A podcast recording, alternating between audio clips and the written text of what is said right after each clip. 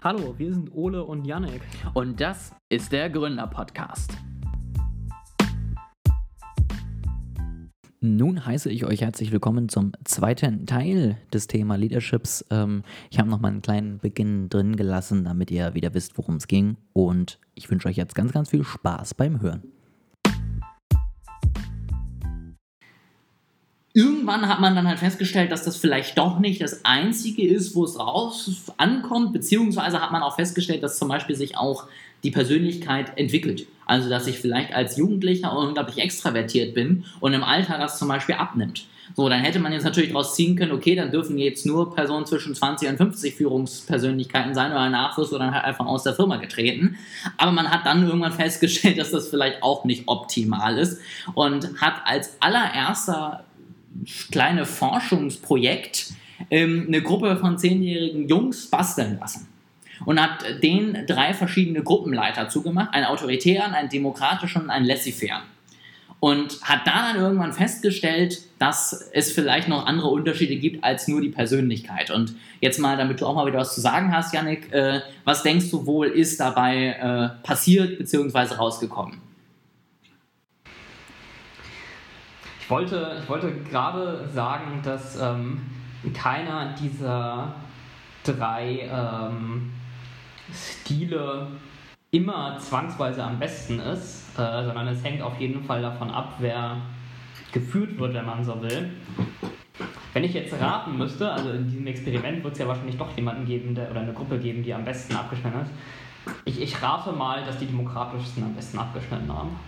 Richtig, du hast jetzt sogar schon okay. vorgegriffen. Das ist dann nämlich nochmal der nächste Schritt, den wir gleich kurz äh, anschauen werden. Also in, in dieser einfachen Einteilung hat man festgestellt, durch eben den demokratischen Führungsstil war mehr Rückmeldung möglich. Die Kinder durften eben selber auch irgendwie ein bisschen was bestimmen. Und führte eben dazu, dass 19 von 20 Kindern in der Gruppe gesagt haben, dass sie diesen Führungsstil am besten fanden. Ähm, mhm.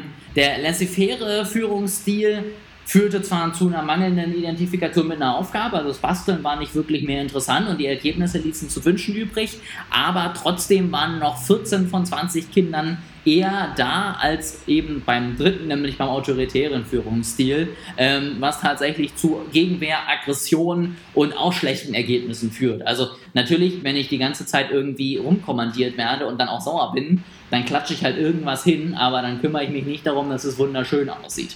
Mhm. Wie du schon sagst, ist auch das natürlich noch nicht perfekt. Es geht jetzt weg davon, dass jetzt jemand unbedingt so sein muss damit, weil jeder kann irgendwie demokratisch führen. Ja, also wir gehen jetzt weg von der Person hin zu der Richtung.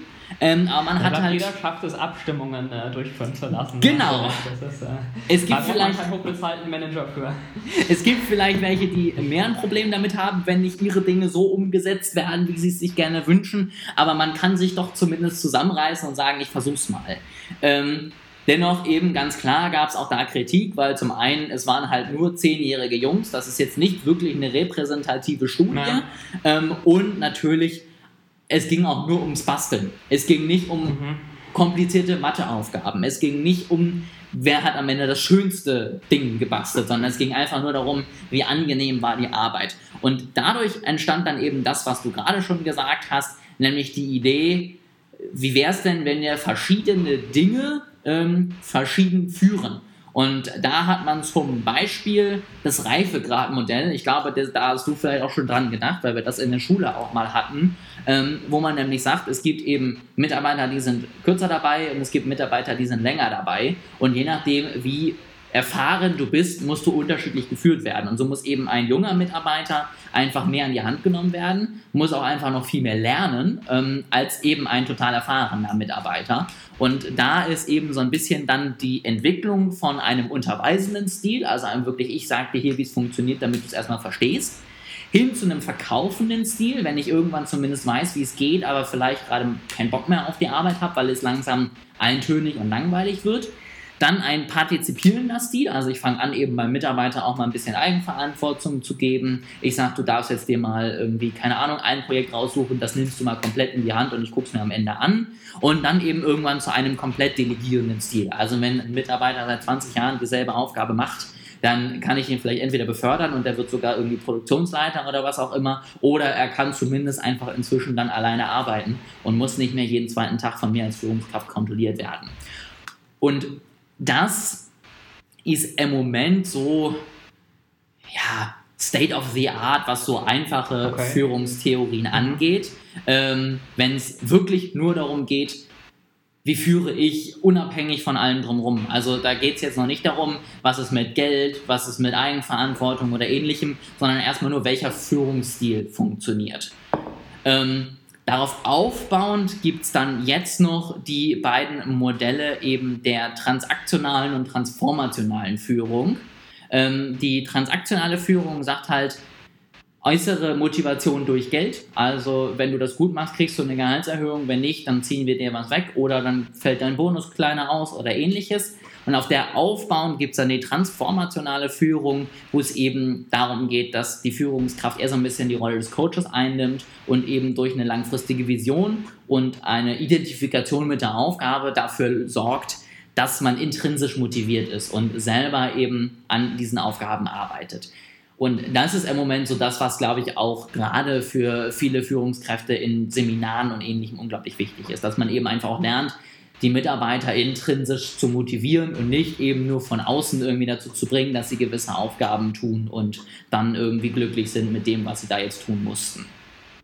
Würdest du also in dem Modell, das du gerade eben erwähnt hast, würdest du da sagen, dass dann für neue Mitarbeiter ein autoritärer Stil empfohlen wird? Empfohlen ist natürlich immer relativ. Ähm, auch da hängt es dann wieder so ein bisschen davon ab. Ich würde aber trotzdem unterweisend nicht zwingend mit autoritär ähm, mhm. vergleichen, weil ich immer noch selber vielleicht auch Dinge äußern kann. Also autoritärer Führungsstil ist in der reinsten Form für mich, du machst das jetzt so, Punkt. Mhm. Und unterweisender Führungsstil gibt mir immer noch die Möglichkeit zu sagen, ich habe es verstanden, aber sag mal, wie wäre es denn eigentlich so oder so? Und dann kann ich als Führungskraft natürlich immer noch sagen, oh, eine gute Idee oder ja, aber. Ähm, und mhm. dann halt vielleicht da nochmal so ein bisschen drauf eingehen. Ähm, für mich steht dabei unterweisend eher dieser Lernaspekt im Vordergrund. Also, dass ich eben aktiv versuche, einfach den Mitarbeitern so schnell es geht, so viel wie möglich beizubringen und eben auch Erfahrungen am Ende mitzugeben, die ich natürlich als Mitarbeiter äh, nicht habe, wenn ich ganz neu bin. Okay, das hätte ich jetzt nämlich sonst bemängelt, ja, weil es ist, äh, also ich, ich als schon für wichtig, einen Mitarbeiter am, am Anfang an die Hand zu nehmen, aber ich hätte trotzdem immer noch gesagt, wenn es wirklich autoritär gewesen wäre, dann hätte ich dem widersprochen. Ich hätte nämlich immer noch gesagt, ja, es ist immer noch wichtig, dass er Mitspracherecht hat und dass es nicht einfach so ein, so ein Command und Control ist. Ja, ich glaube, da muss man auch vorsichtig sein, wenn man natürlich ähm, als Führungskraft das schnell so verstehen kann. Also am Ende ist ja die Theorie immer toll, wenn ich mir da was überlegt habe als Wissenschaftler. Ähm, aber als Führungskraft hast du natürlich recht, wenn ich höre unterweisen, sage ich, okay, ja, dann sage ich dem, wo es längst geht und dann macht er das halt. Ähm, ich glaube, da muss man echt aufpassen, dass man da das auch vernünftig in Seminaren und Co. dann am Ende beibringt, damit man dann nicht wieder in diesen autoritären Führungsstil irgendwie fällt und auch da so ein bisschen so wie die Grundschüler, die eben von Anfang an von Mathe vergrault werden, kann ich natürlich auch gerade am Anfang meine Mitarbeiter unglaublich schnell irgendwie vergraulen. Ja, was ich jetzt immer noch ein bisschen ähm, bemängeln würde an dem, was du gerade genannt hast, ist, dass es für mich so klingt, als, als würde dieses eine Modell universal für alle Tätigkeiten eingesetzt werden können. Und das würde ich halt nicht sagen. Ja? Also zum Beispiel ich als, als äh, Softwareentwickler oder als Informatiker wünsche mir halt recht, recht viel Autonomie und recht viel Partizipation. Aber bei mir geht das halt auch. Ja, und woanders geht das halt vielleicht nicht. Also das ist, äh, ich erinnere mich, mich gerade, als ich äh, in Schweden war, auf mein Auslandssemester, wurde uns am Anfang ähm, so ein wie, kleines Comedy-Video gezeigt für Klischees über die Schweden, ja. Und da war eine schwedische Militäreinheit irgendwo im Kriegsgebiet und da hat der Commander der Gruppe gesagt, okay, auf meinen Befehl greifen wir an. Also wenn du möchtest. Möchtest du angreifen? Was denkst du über angreifen? Äh, oder Carlsen, was denkst du über angreifen? Oder sollten wir uns zurückziehen? Und dann sagt Carlsen, ich denke, wir sollten eine Gruppendiskussion darüber halten, während hinten die, die Bomben losgehen. Ja, also ist, ähm, da, das ist halt sehr unterschiedlich, ja. Also es ist so ein, so ein Extrembeispiel im, im Militär, hast, brauchst du natürlich einen ganz anderen Führungsstil und ganz andere Autonomie als jetzt zum Beispiel in der Softwareentwicklung. Ich brauche auch, wenn ich eine OP am offenen Körper durchführe, klare Hierarchien. Ja, also ich glaube, das muss man auch immer noch drauflegen auf alle tollen Modelle, dass am Ende das nicht so läuft. Also ich finde, das kann man auf viele Dinge beziehen. Am Ende gibt es dann ja auch die große Diskussion, wie ist es mit der 40-Stunden-Woche, kann man das machen mhm. oder sollte man das ändern? Wo ich sage, ist ja eine super Idee für eben Entwickler, für Marketing und Co. Aber keine Ahnung, die Feuerwehr kann ja schlecht am Samstag dicht machen, weil muss halt den Mitarbeitern einen Tag Urlaub mehr geben, so ungefähr. Ne? Und deswegen finde ich es da halt immer schön, wenn man sich sowas anguckt, aber natürlich auch Feuerwehr jetzt, ne? wenn das Haus brennt, dann muss es ein Führer am Ende im Löschzug geben, der sagt, ihr kommt jetzt raus. Und dann kommen die Leute auch raus, gerade auch vielleicht ja. Leute, die jetzt noch nicht so lange arbeiten, weil der halt einfach wenigstens weiß, äh, wenn es so knackt, dann bricht das Haus zusammen und das sollten wir uns vielleicht nicht äh, von, von näher angucken. Ne? Und das brauchst du dann am Ende doch.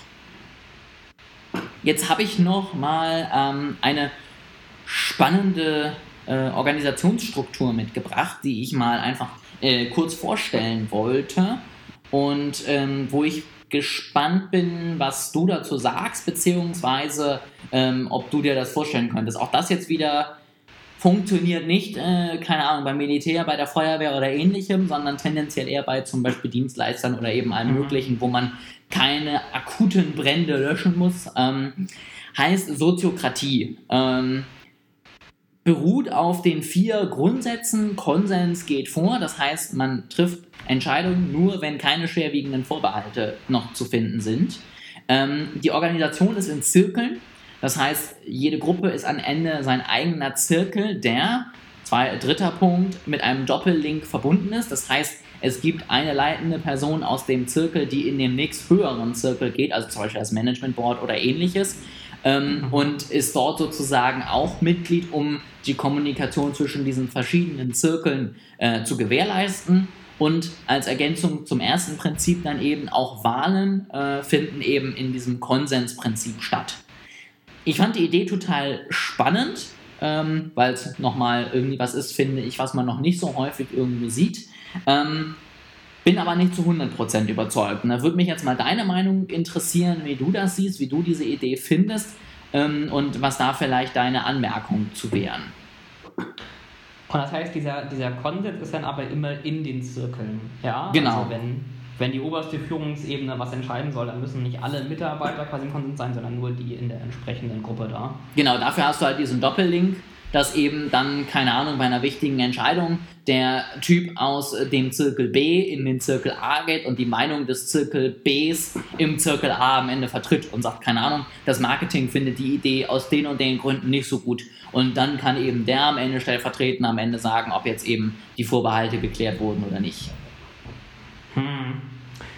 Ich frage mich gerade ein bisschen, ob äh, dieses Konsensprinzip nicht auch dazu führen könnte, dass Leute sich weniger trauen, Bedenken offen auszusprechen, beziehungsweise dagegen zu stimmen, gegenüber zum Beispiel einem Mehrheitsprinzip, weil man nicht ähm, die, die Blockade sein möchte. Ja, mhm. es gibt ja sowieso schon diesen Faktor, dass in Gruppen, wenn, wenn sowieso schon so ein Konsens besteht, dass das dann auch mehr mit reingezogen wird. Ja, da gibt es auch so Fälle von wegen, äh, wo 20 Leute bei einer Gegenüberstellung beim Kriminalfall auf dieselbe Person gezeigt haben, dann stellt sich aber die war es aber die falsche und das war deswegen, weil sie quasi die anderen gesehen haben und so weiter, ja. Und ich könnte mir vorstellen, dass das das noch verstärkt, wenn, wenn du quasi nicht mehr offen dagegen stimmen möchtest, weil du Angst hast, die, die Blockade zu sein.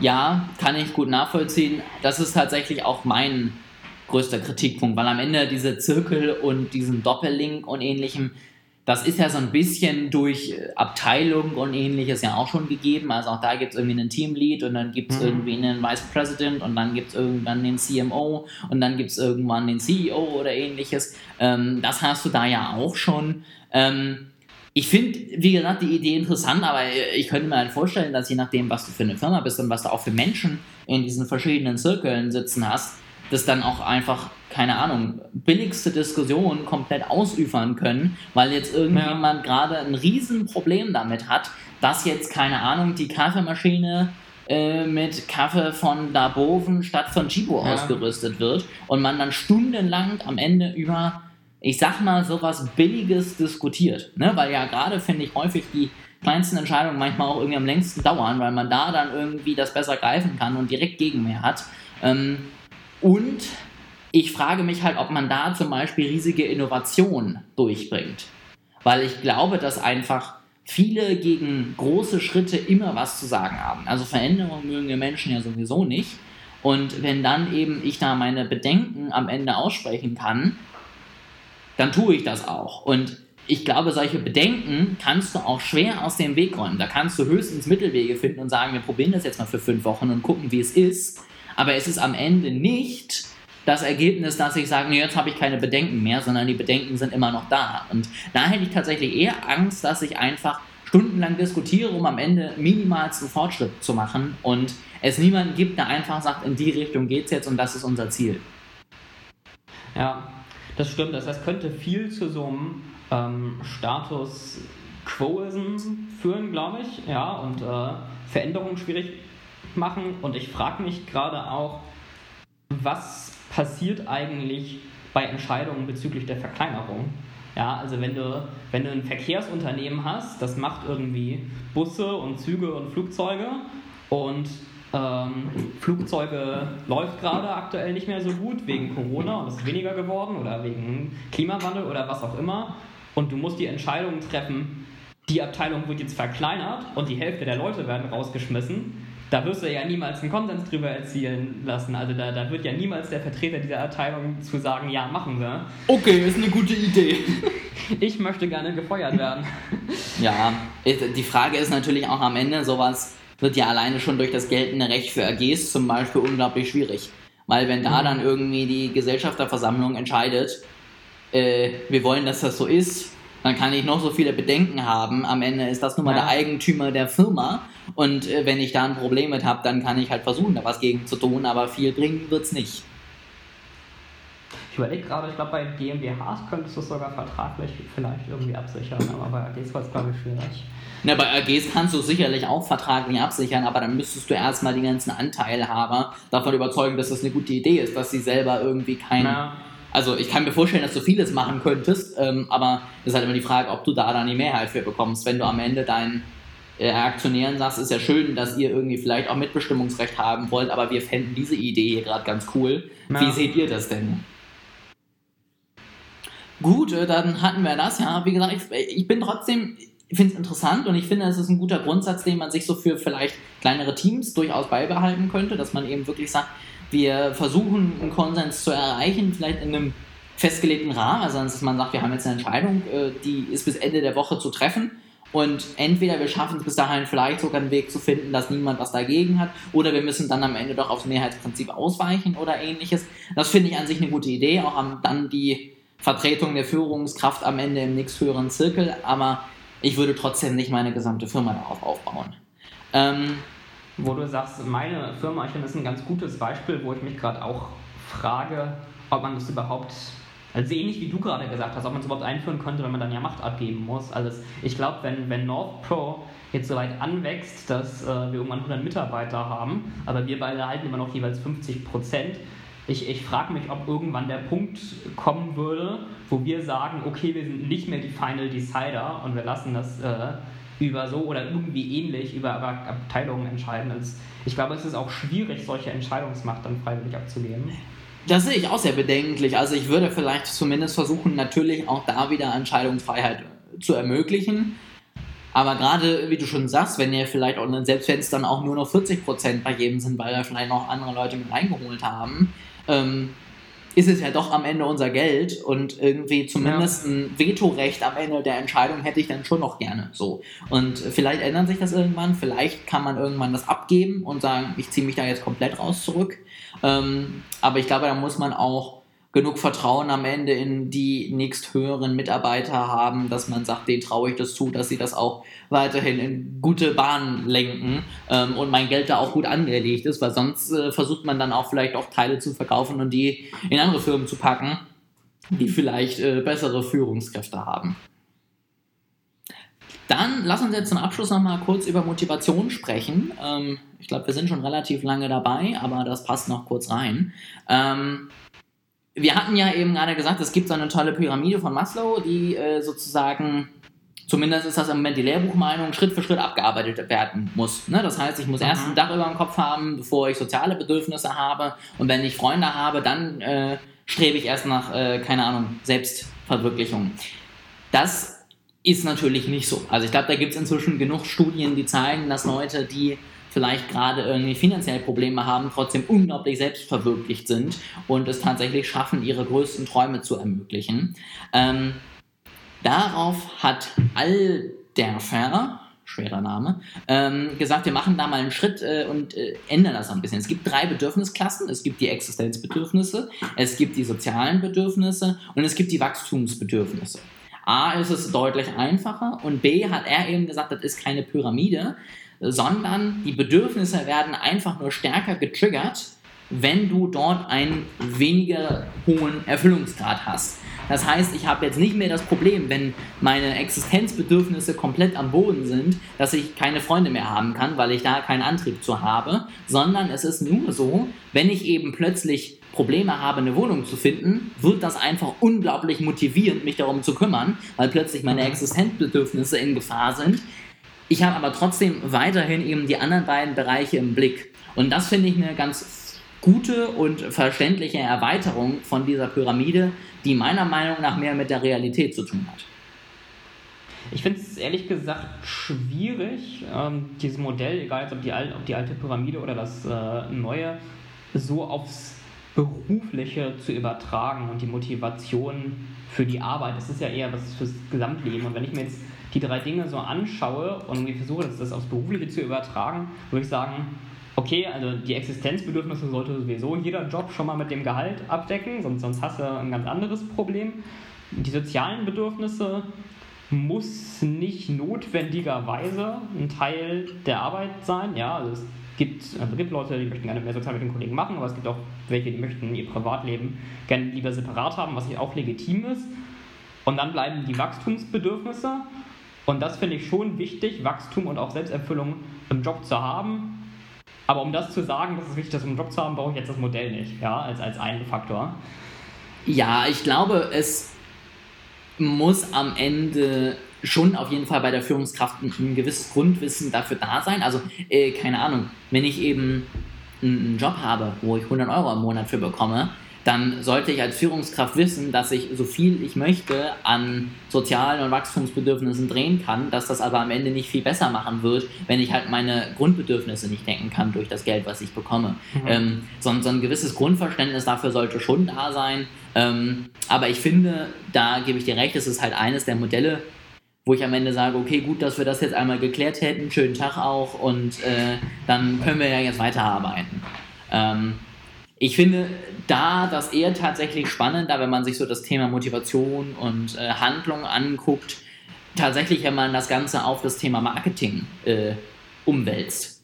Weil man da natürlich, mhm. ähm, und da kommen wir zum zweiten Modell, was ich noch einmal vorstellen konnte, wie, wie entsteht denn überhaupt Motivation und wie kommt daraus Verhalten? Und da kannst du nämlich fürs Marketing gut ansetzen. Ne? Also du hast irgendwie ein Anreiz. Das ist für die Psychologie alles, was passiert. Also ein Anreiz ist auch ein Säbelzahntiger, der auf dich zugelaufen kommt. Ähm, und du hast gewisse Motive. Auch das kann sehr vielfältig sein. Also das kann das grundsätzliche Motiv sein, ich habe Bock auf Überleben. Das kann aber auch das Motiv sein, ich habe Hunger. Ähm, oder mhm. eben, ich möchte gerne ein schönes Auto, weil mir ist Status wichtig. Ähm, das heißt, die beiden Grundsätze hast du. Das heißt, es kommt ein Anreiz auf das Motiv und das führt zu einer Motivation. Zum Beispiel eben keine Ahnung, ich sehe einen Porsche, ich habe äh, unglaubliches Bedürfnis nach Status, sprich, ich bin motiviert, mir einen Porsche zu kaufen. Ähm, dann gibt es aber noch die Volition, die am Ende einfach nur heißt, das sind die Ressourcen, die du hast. Und da kommt, glaube ich, ein häufiges Problem, was das Marketing so ein bisschen aus den Augen verliert. Nur weil ich die, die Motivation habe, mir einen Porsche zu kaufen, heißt es leider noch nicht, dass ich mir morgen einen Porsche kaufen werde. Ähm, denn es kann halt einfach sein, dass ich keinen Führerschein habe. Es kann sein, dass ich kein Geld habe für einen Porsche. Und es kann sein, dass ich keinen Platz mehr habe, weil meine beiden Autos leider schon auf meinen beiden Parkplätzen stehen und ich leider in der Großstadt wohne und keinen dritten Parkplatz bekomme. Und das wird mir. Das ist auch mein Problem. Kann ich, kann ich nachvollziehen. Ich den dritten Parkplatz noch. Ja, also bei dir ist es auch nicht der Führerschein, ne, der fehlt, sondern das ist einfach dieser Parkplatz. Wenn du den hättest, dann würdest du auch den Führerschein machen, ne? Und das ist, glaube ich, häufig das Problem, beziehungsweise eben ein, großer Fehler, den ich noch zu häufig im Marketing sehe, dass Leute mhm. einfach vergessen, dass leider es mit Motivation und tollen Anreizen äh, noch nicht zu Ende ist. Ja? Also nur tolle Werbung sorgt am Ende nicht für den Kauf, wenn ich sie den falschen Leuten am Ende vor die Nase halte. Und da würde ich eher sagen, kann man das vielleicht nochmal mitnehmen und auch nochmal bedenken. Also keine Ahnung, was brauchen meine Leute an Ressourcen, die vielleicht gegebenerweise nicht da sind. Ja, also viele Fernunis bieten zum Beispiel äh, Study Now, Pay Later an, nenne ich es jetzt mal, oder eben die Möglichkeit, äh, dass sie dir zeigen, wo Stipendien zu bekommen sind, die du vielleicht kriegen kannst aus verschiedensten Gründen. Und das könnte ich mir halt auch vorstellen als eine Firma, die, keine Ahnung, schwer zum Beispiel irgendwie zu kaufen ist, ne? dass ich dann eben zum Beispiel auf der Website erzählen kann, so kommst du an unsere Produkte oder eben einen Online-Shop baue und das versende, wenn ich das noch nicht habe. Ja, also einfach die Volition so gut wie möglich erfüllbar machen, dass ich nicht nur am Ende eine Motivation entwickle, sondern am Ende auch zu Verhalten führe. Und das finde ich spannender, als wie du schon sagst, zu erkennen, dass ich als Mitarbeiter eben gerne Geld verdienen möchte, wenn ich arbeite. Gut. Ähm, hast du denn jetzt noch irgendwelche Fragen, Einwände?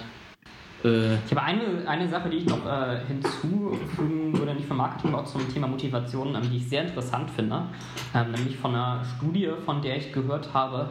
Da ging es um äh, Motivation durch Geldboni. Mhm. Und ähm, da war, das war ein Versuch ähm, mit drei Gruppen ähm, und das war so, also eine Gruppe hat ein festes Gehalt bekommen, die hat keine performanceabhängigen Boni bekommen. Ähm, und bei den anderen beiden Gruppen war es so, eine Gruppe hat performanceabhängige Boni bekommen, die sie ausgezahlt bekommen hat am Ende des Jahres. Mhm. Und eine Gruppe hat, also die dritte, hat performanceabhängige Boni bekommen. Da hat sie am Anfang den vollen Bonus ausgezahlt bekommen und musste ihn aber am Ende des Jahres zurückzahlen, falls sie die Ziele nicht erreicht hat. Und das fand ich sehr interessant. Äh, das Ergebnis war, die mit den Boni, die sie am Ende ausgezahlt bekommen haben, haben hatten genau dieselbe Performance wie die, bei denen es gar keine performanceabhängigen mhm. Boni gab. Ja, also bei denen hat es nichts gebracht. Während bei denen, die es gegebenenfalls zurückzahlen mussten, ähm, die, die haben deutlich besser performt. Mhm. Und das fand ich sehr interessant. Äh, es ist ich finde, es ist eine interessante Idee, ist vielleicht nur rechtlich auch ein bisschen schwierig zu sagen, ich zahle jetzt äh, am Anfang Geld und fordere das aber gegebenenfalls von meinen Angestellten später zurück. Das ist aber trotzdem ein spannender Punkt und weil wir sowieso schon so lange aufnehmen, äh, haue ich den jetzt auch noch hier in die Podcast-Folge rein. Vielleicht machen wir auch einfach das erste Mal zwei Teile aus einem Thema. Ähm, Loss Aversion ist ein psychologisches Phänomen, was auch wieder fürs Marketing genutzt werden kann. Ja, also mhm 4 zu 1 ist, glaube ich, die äh, Spanne, die sozusagen uns ein Verlust mehr wehtut als ein Gewinn. So, und deswegen ist eben, keine Ahnung, die 100 Euro, die ich am Ende des Jahres vielleicht zurückzahlen muss von meinen 400 Euro äh, Boni, die tun mir genauso weh, wie diese 400 Euro mich motivieren. Ja, weil es einfach eben uns Verluste viel, viel, äh, ja, einfach viel mehr stören. Und das ist zum Beispiel etwas, was du ähm, mit Testphasen, 100 Nächte Probeschlafen bei einer Matratze oder ähnlichem mhm. sehr, sehr gut nutzen kannst. Ja, also du hast ja häufig Apps, die äh, am Anfang dir sieben Tage Pro-Version schenken und dann dir halt auch natürlich in den ersten drei Tagen direkt zeigen, was diese Pro-Version alles kann und warum die super cool ist. Und dann fängst du eben an, diese Pro-Version zu nutzen und nach sieben Tagen sagen sie dann, oh, jetzt müssen wir dir aber leider dieses automatische Sortieren der äh, Zeilen wieder wegnehmen. Und du sagst, nee, aber das ist gerade meine Lieblingsfunktion geworden ja. und die möchte ich nicht wieder weggeben. Und dann sagen sie, super, dann zahlen wir uns 99 Cent im Monat und plötzlich sagen wir, ja, da, da, klar, also das hat ja meinen Alltag so viel erleichtert. Das würden wir halt nicht tun, wenn sie mir einfach nur eine Werbung packen und sagen, guck mal, wenn du jetzt 99 Cent irgendwie kriegst, bekommst du das. Ähm, und das kannst du auch mit Wording ausnutzen. Also ich habe gestern tatsächlich, das passt jetzt super, einen sehr spannenden Podcast zum Thema äh, Überzeugung ähm, gehört. Und da hat am Ende Robert Caldini, hast du vielleicht auch mal gehört, hat eins der Bücher in diesem ja, Überzeugungs-, Marketing-Bereich geschrieben, was immer wieder zitiert wird. Ähm, und der hat halt auch gesagt, jetzt in neuesten Studien, du kannst das auch mit Worten am Ende umsetzen. Also lassen Sie sich das nicht entgehen oder, ähm, keine Ahnung, verlieren Sie diese riesige Chance nicht aus den Augen. Erreicht mich als Mensch mehr als nutze jetzt deine Chance oder jetzt einmaliges Angebot sichern. Ähm, oder eben auch sowas wie ein Zeitraum. Ja, also wenn du jetzt nicht buchst, verlierst du deinen Rabatt oder verlierst du die kostenlose Profilanalyse dazu. Und das ist tatsächlich unglaublich hilfreich und unglaublich wertvoll, das zum Beispiel auch in Facebook-Ads zu nutzen oder auf Landing-Pages oder ähnliches und darüber tatsächlich diese Verlustangst bei Menschen zu triggern. Sehr interessant. Manchmal ich überlege gerade. Also beim, beim Marketing finde ich es, glaube ich, okay. Bei meinem Beispiel kann, kann man sich auch äh, fragen, ob es ethisch eigentlich äh, fragwürdig ist. Also vielleicht sollte man es äh, nur bei Leuten, die auch sehr gut bezahlt äh, sind, einsetzen. Wenn ich der Person, der ich den Bonus jetzt wegnehme, dann davon ihre Miete nicht mehr bezahlen kann und äh, die Wohnung verliert, dann ist es schon sehr schwierig. Ich glaube, es ist auch schwer umzusetzen aus einem einfachen Grund. Ich, ich habe das Geld ja schon auf dem Konto. Dann habe ich es halt ausgegeben ja. und wenn da 0 Euro auf dem Konto sind, was willst du dann ziehen? Willst du dann deinen Mitarbeiter irgendwie in Schulden stürzen? Denn? Ja, also gebe ich. Vollzieher. Schick dir wen vorbei oder dann gibst mir die 1000 Euro, aber jetzt. genau, also wer bei Northcore arbeiten möchte, so läuft es hier ab. Ne? Ihr bekommt am Ende einfach am Anfang ganz viel Geld und am Ende nehmen wir euch das alles wieder weg, egal wie ihr euch am Ende äh, irgendwie, was ihr leistet oder nicht. Ähm, das ist super einfach, ja. Ihr kriegt die Provision voraus und wir zahlen gar keine Provision. Ähm, Genau, aber wie gesagt, das war jetzt, glaube ich, nochmal eine ganz spannende Ergänzung dazu, dass wir das auch nochmal weitergemacht haben und ähm, haben jetzt auch nochmal ein bisschen was fürs Marketing gelernt und nicht nur fürs Thema Leadership. Ansonsten ähm, könnt ihr natürlich auch gerne euch mal bei uns melden und lasst euch nicht entgehen, wie toll wir sind, ja, damit ihr das auf gar keinen Fall verliert. Ähm, und dann würde ich sagen, freuen wir uns auf jeden Fall über Feedback zu der Folge, wie ihr das Ganze fandet, wie ihr das Thema fand und Fragen oder ähnlichem gerne immer per Mail an Yannick. Der freut sich darauf und äh, beantwortet die gerne.